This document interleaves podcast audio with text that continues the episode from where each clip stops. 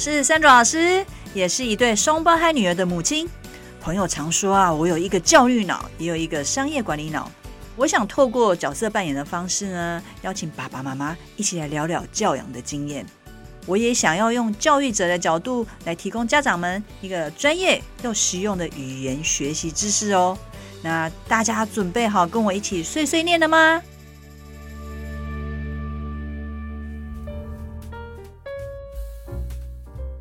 上一集呢，我们邀请到英国剑桥国际英语认证台北办事处的认证发展经理 Joanna 聊聊儿童英检的设计的一个用意。那谈到肯定孩子学习成就的重要性，还有寰宇家庭的亲子学习计划与剑桥儿童英检有共同的核心价值。那这一集呢，我邀请 Joanna 来谈谈英检试题的一个设计，从听说到读写，那如何一步步来建构孩子的英语力？那我刚刚我们有提到，就是说，其实成就感在学习里面，在教育里面就是非常重要，所以创造这个成就感，我想在剑桥考试里面。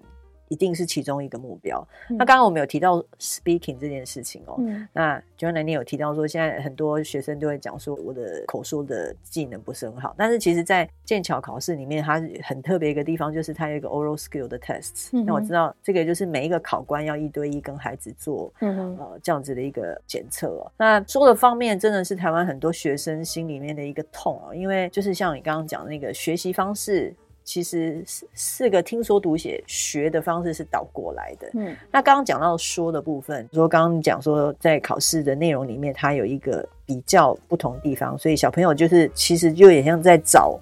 不同的地方，然后其实在玩游戏的感觉，嗯、然后透过口说去形容。对啊，那看图说故事啊，对，就像这样的很自然的方式，就很像小朋友一般会做的。嗯、那听力的部分，它它的设计大概是什么样？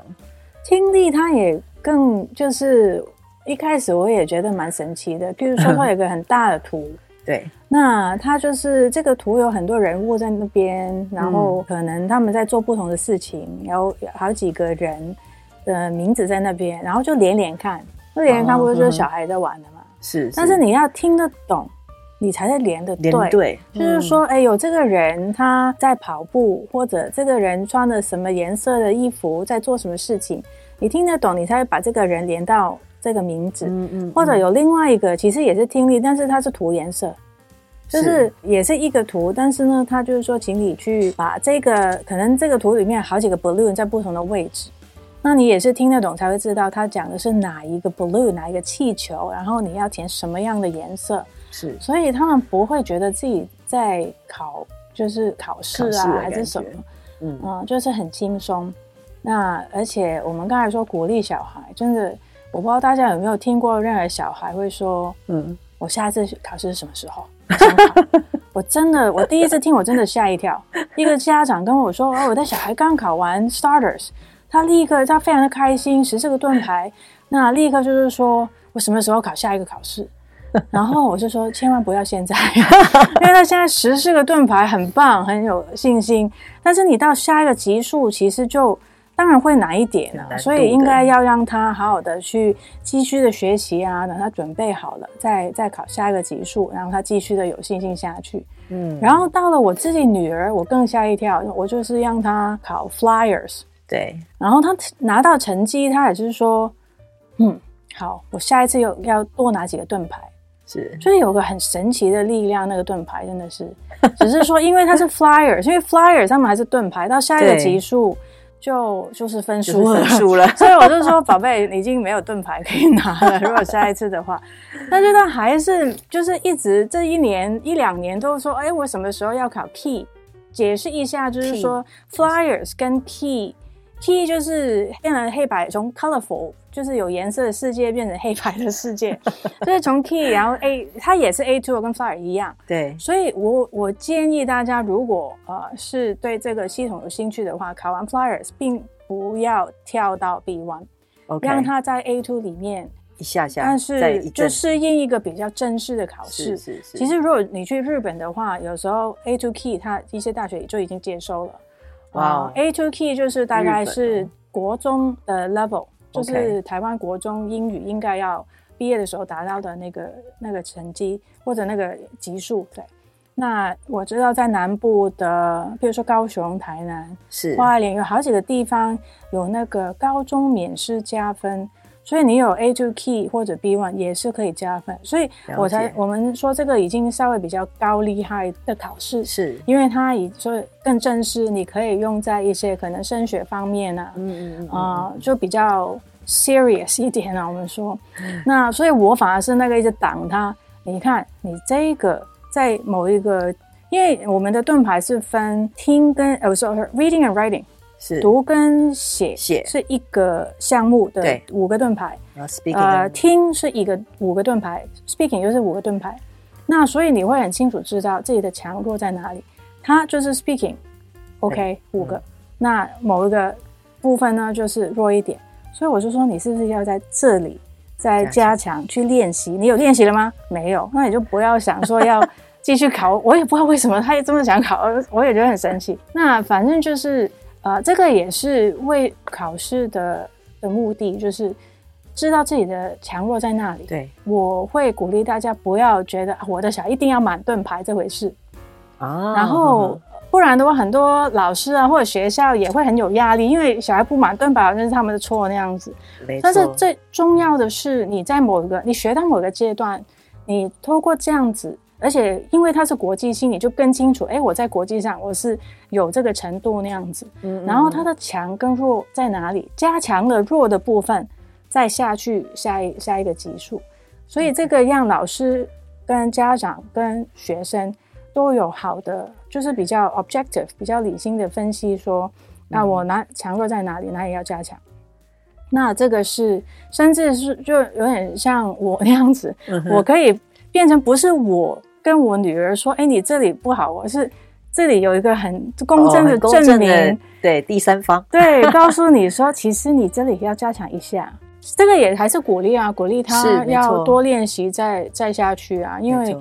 而且这个不是一年一考的，我我就是那个常常去挡人去，不要这么快去考试，但是因为像我说，这个是为了让他们有信心，帮助他们的学习。”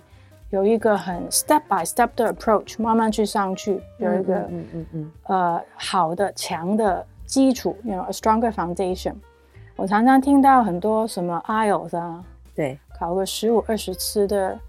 very sad story，那我都哭了。考这么多次，哇塞，那就是蛮花蛮多钱的。对，其实我说你考十五二十次，你那个钱去学英文比较好，就是就是你。你不要在那边就是什么刷考题还是什么那一些，就其实讲真的，基本上因为你五点五到六好像零点五分，但是其实那个零点五分是半个级数，是可能人家花一两年的时间去去呃 improve 的。是那所以其实应该就是说他们可能那个基础没有打好，然后到需要的时候才来冲去补啊什么的。那你再怎么去补，你可能下面的东西没有打好的时候，你就很难往上。刚刚 Joanna 讲这一段的时候，又让我想到这个有点岔开话题，不过也是类似的一个检定考试的概念。我我其实个人有在学长笛，所以我前阵子也去报考了英国皇家音乐学院的那个检定考试。对，然后。那是我第一次考，考完之后，我那时候我老师有跟我讲说，跟我同一个班级的一个他的一个同学，嗯、他一个学生，嗯、他考完之后，他马上自己又去报考了下一级，嗯、然后一问之下发现，原来这这位这位学生他自己本身就是在他求学阶段就是很喜欢考试的小孩，哦、那但是我老师也是阻止他，就跟他说，你现在这个程度，你去考那个考试，其实可能是能力是不够的，嗯，结果他就冲着老师讲的这句话，他还是去考了。结果考过了，考过之后他就回来跟老师讲说：“你看吧，我还是考过了。嗯”但是我们老师还是很担心，因为就像你刚刚讲那个基础的，他那个基本的能力如果没有在一定要达到的时间去架构好的时候，长期来看对他来讲是不好的。嗯，对。所以你刚刚提到有一些 feedback，就是讲说不能太急啊，按部就班，一步步来。嗯、其实这些话我们在公司里面这个亲子学习计划里面，我们也常常是这样跟家长说的，嗯、因为。我们其实是并没有规定孩子在什么时间里面去把这个计划完成，嗯，但是我们还是有很多家长，他们很希望，呃，可能在一年两年之内就把它全部完成了，然后孩子就是虽然有基本的要求做过了，但是他其实我们还有其他更多练习的机会。嗯、我们希望他能够呃缴交的那些音档能够数量再多一点，嗯、因为数量多代表他练习的就多嘛。对对。那考剑桥考试也是一样，其实那个每一次的考试，它的内容都是精心设计的。嗯。哦、呃，口试更是那一次去考，我相信也是希望把它准备好了，我们再去做这个考试会比较好一点。是对，所以我们刚刚有提到听啊跟说，那读跟写这方面有很特别吗？因为其实年纪很小，像比如说我们公司的小孩子，他去考，他其实年纪有比较偏小，所以他在读跟写上面可能手眼协调方面的发展还没有到。嗯、不过因为知道这个考试是针对六到十二岁的小孩，嗯、那他他写跟读都是在考一些什么？读的会可能比较比较靠近稍微一般大家认知的的方式是，但是只是说他也很就是因为就是有这个欧盟这个架构，所以他会很清楚什么时候可能呃他的题目会跟着那个那个级数是是长得差不多的，所以变成学生就会很熟悉这样子的一个、嗯、一个结构。那甚至其实到了我刚才说比较黑白的世界啊，比较难的那些 level 也是差不多，它只是一直的加深跟加广。是是。甚至到因为雅思其实也是剑桥写题目的，所以甚至到了雅思，他也会会觉得，嗯，就是我很很熟悉，就是不会很花时间在另外再熟悉啊那样子。他读了，譬如说他他读了一一篇文章，对，他当然就是跟着级数那个那个长度会会慢慢慢慢变长。那有一些题目的就是，我常常会提出一个题目，就是，譬如说，他会问你，What would you think be the title of the story？. 就是你觉得，如果是你，你要给这个文章一个题目是什么？那这个就是，呃，其实这个有点像我们常说一零八课刚才常常讲素养，素养里面有批判性思考啊。有团队合作啊，嗯，我们叫做 Four Cs。嗯，其实我我一开始接触剑桥，我吓一跳的就是，哎，所有这些素养都在里面，都在里面。嗯，这因为其实素养就是说你要用得出来的能力。那剑桥的考试本来就是很注重这一些的，他考的东西就是在讲说他们平常会用得到的一些 task 或者够考出这样的能力。那其实就很好像剑桥跟台湾的系统越来越靠近了。以前大家觉得剑桥很远很远，哦，好 nice，然后跟我无关那样。那所以这个蛮特别。所以我刚才说的这一个就是很多。考试哦，就会说，哎，你其实，在那个或者教考试，说，哎，你你在，你就是你就看这个文章，你就在文章某个地方，你就找到答案，嗯、找到 keywords 就找到那个就是答案。Exactly。那刚才我说的这种题目呢，就是你不会找到答案啊，而且你真的要看得懂这一篇文章。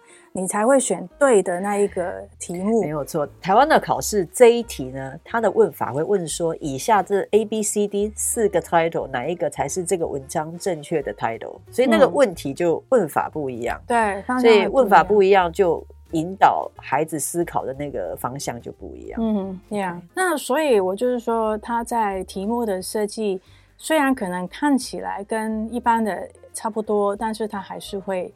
啊，多了这些元素在，譬如说他写的前面的会比较简单，可能一个很很短的是好像 conversation，就是 A B 的 conversation。那但是你要写，哎，你这个人讲了 Hi，how are you？可能下一句就是 Nice to meet you，类似，我只是只做一个 example，嗯，就是你下你你要回答这个人会怎么讲，但是可能你用写写出来，简单的几个字那样子，所以就是也是很自然的。你这个应用这个语言要知道或者能够做得到的。嗯嗯，那另外，尤其是写的部分，它会到 flyers 才真正有一个小小的段落要写。开始写。嗯、然后写的部分就是看图说故事，okay, 三、嗯、三个图，然后你去形容它，嗯、大概二十到三十个字就好了。所以你其实每个图形容一句就差不多了。是。但是不一样的就是。呃，我我们常常会举例，有一个真实，我忘了是哪个国家的小孩子写出来的，然后我们也打上去，然后呃，譬如说写作通常评分是一到五，问问老师说你们评几分？台湾的老师永远都是评的比较低，compare to 比较我们可能我们的考试忘去去去改的话，因为台湾老师第一就是哎有 spelling mistake 有错对拼错，有 grammar mistake。那其实小小孩他 grammar 本来就不应该说会很会，因为这个是就是像你刚才说那个他们的阶段性的 development 不一样，是是不一样的。grammar 是比较需要逻辑思考，八岁之前是比较没有逻辑思考，是是，是，你跟他讲也没用。那反正就是我们注重是他有没有表达对，他是不是有讲对这几个图是在讲什么，我们看不看得懂他在写什么？就是 speaking 的部分也是一样的概念，没错，而不是去 picky about 就是这些小问题，因为 production 去讲的，反正本来就是比较难。如果你就是一直在雕他们这一些的话，其实就他们就不会想讲，不会想写。对，其实就就是这个原因。所以其实真实的对话，其实很多时候就会有一些、嗯、呃小小的 mistake 啊，像是外国人也会有的。那最重要是你的沟通是不是？表达的意思，人家听得懂、看得懂你写的，然后你也听得懂人、看得懂人家写的或者讲的，这个是最重要的。所以这个就是我们注重的部分。对，我觉得听起来就是，虽然它还是一个考试，不过就是从题目的设计，然后还有就是去评断这个孩子他的 output，还是要跟我们一般自然环境在在沟通里面要非常接近的。其实刚刚 Joanna 在讲那个 speaking 的部分哦，就是我们公司其实也有。碰到类似的状况，我们公司有一个服务叫电话美语。嗯，那因为我们也就是希望鼓励孩子，所以有我们会要求，呃，在做电话美语的美语叔叔，在做这个电话美语的时候是要很 encouragement 的。嗯哼，那个要很 encouraging，然后所以常常他们会讲说，哦，well done，good job 这样子。嗯、但是我们常常有时候会收到爸爸妈妈的一些反馈，就会说，诶，刚刚我的小孩明明他们是有犯错的。但是为什么美女叔叔阿姨还会跟他说 good job？嗯哼，然后当然听起来我们要判断，就是说哦，这个就是可能。不是虎爸就是虎妈，就是他非常要求，他可能会讲说他刚刚那个字是讲错的。嗯，但是因为我们的训练的美女叔叔阿姨里面，我们是有告诉他，就是说，就像你刚刚讲的，他其实在表达意思上面是没有差太多的。嗯，但是我们都听得懂，表达 OK 的，那其实我们就是可以这样子做。嗯，就是去呃称赞孩子。那当然，我们也有一些家长是希望要求，就是说啊、呃，也是觉得我们太严格的。嗯，哦，所以。有时候家长的这个判断呢、啊，当然是以他们自己的一个标准去，但是 overall 我们还是希望就是鼓励孩子，因为我们不希望他这次电话打完了，然后呢，因为好像犯很多错误，然后他下次就不想讲这个电话，就像刚刚讲说考试考完了，哎，觉得自己成绩不好，或者是觉得分数太低，他就不想要再做这个考试哦。嗯、所以还是回到我们刚刚一开始讲这个。成就感，然后激励就是变得非常的一个重要。嗯，对，会给他们动力。对，然后这是一个，然后另外我还你在讲那个跟啊、呃、一般状况，就是说听力的部分，我记得印象很深。我那时候去考托福的时候，然后就有人要求把窗户啊、教室的窗户都要关起来，嗯，因为他就说这样太吵，嗯，然后我那时候心里就在想说，但是我们平常的听力，你在听东西的时候，你不可能完全都没有噪音啊，对啊，但是。所以这个在听力的时候，训练孩子听力的时候，像我以前在教学，也常会跟老师讲，这些听力的因素你都要包包含进去。所以你不能创造一个完全是很安静的环境，让孩子去做这个听力。哎，你这样讲让我想到一个东西，嗯，就是我们的专家在解释我们的考试给我们听的时候，他常会说我们会的题目会设计一些 distractor。哦，distractor 中文怎么讲？呃，干扰。就有点干扰，就是譬如说我刚才说的那个图啊，对，你放一些怪怪的东西吗？也也不是不会怪怪，只是说像你高一个级数，譬如说 starter 跟 mover，对，starter 里面你在做这个，譬如说这个人在 running，可能只有一个人在 running，对，到了 mover，你在讲说，哎，somebody is is holding food，就他在在拿着食物。可能有三个人都在拿着食物哦，那所以你 again 你要听得很清楚，嗯，才会知道我们在讲哪一个。嗯嗯嗯、那为什么要有这一些东西呢？其实就是一来，呃，就刚才说，你你真的要听得懂才会才会才会知道在在讲什么。但是生活上的的沟通啊，其实也是很多我们说的 distractor，没错。这个是要习惯的，而不是全部就是那个题目设计就是干干净净、很清楚，就是配对很清楚看到这个 this is a this is a red pen 啊，what color is the pen red，然后你直接就就看到这个答案那样子。那这这个不是要考倒考倒学生，我们东西都不是要考倒他们，而是刚才一直说的，就是很自然的的方语言的方式。对，你讲到考倒，我又想到我以前。在我们以前在做出版卖书的时候，很多老师会来抱怨说我们出的考卷太简单。然后我常常会问他一句话说：“那请问老师，你考倒学生，你有比较开心吗？” 对啊，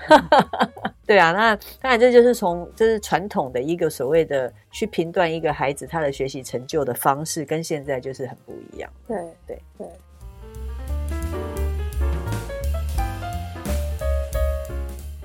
有句成语说“揠苗助长”，那这个故事呢是发生在宋国的一位农夫，他担心秧苗长不大。因此呢，把田里的所有秧苗都拔高一点。那回到家里，还跟家人说了：“今天好累啊，啊，帮秧苗长大。”儿子听了，赶紧跑到田里一看，发现秧苗都死了。那之后呢，呃，揠苗助长呢，就用来形容呃，透过手段速成，很快达到目的，其实是没有好处的，反而会造成伤害。那孩子的学习呢，就像秧苗长大一样，有它的必要成长过程，而且每个孩子他的步调都不同。如果只是为了要拿到检定考试的盾牌啊而考试，或者是要赶快完成呃像寰宇家庭呃的亲子学习计划，而忽略了多练习、重复练习的一个好处的话，没有累积该有的实力，我想这个都不是家长想看见的。下一集 Joanna 将分享孩子提早接触英语的好处，还有到底我们的孩子应该以哪个程度为目标，才能往未来在求学还有工作上都能用英语来沟通的目标迈进呢？我们下次聊。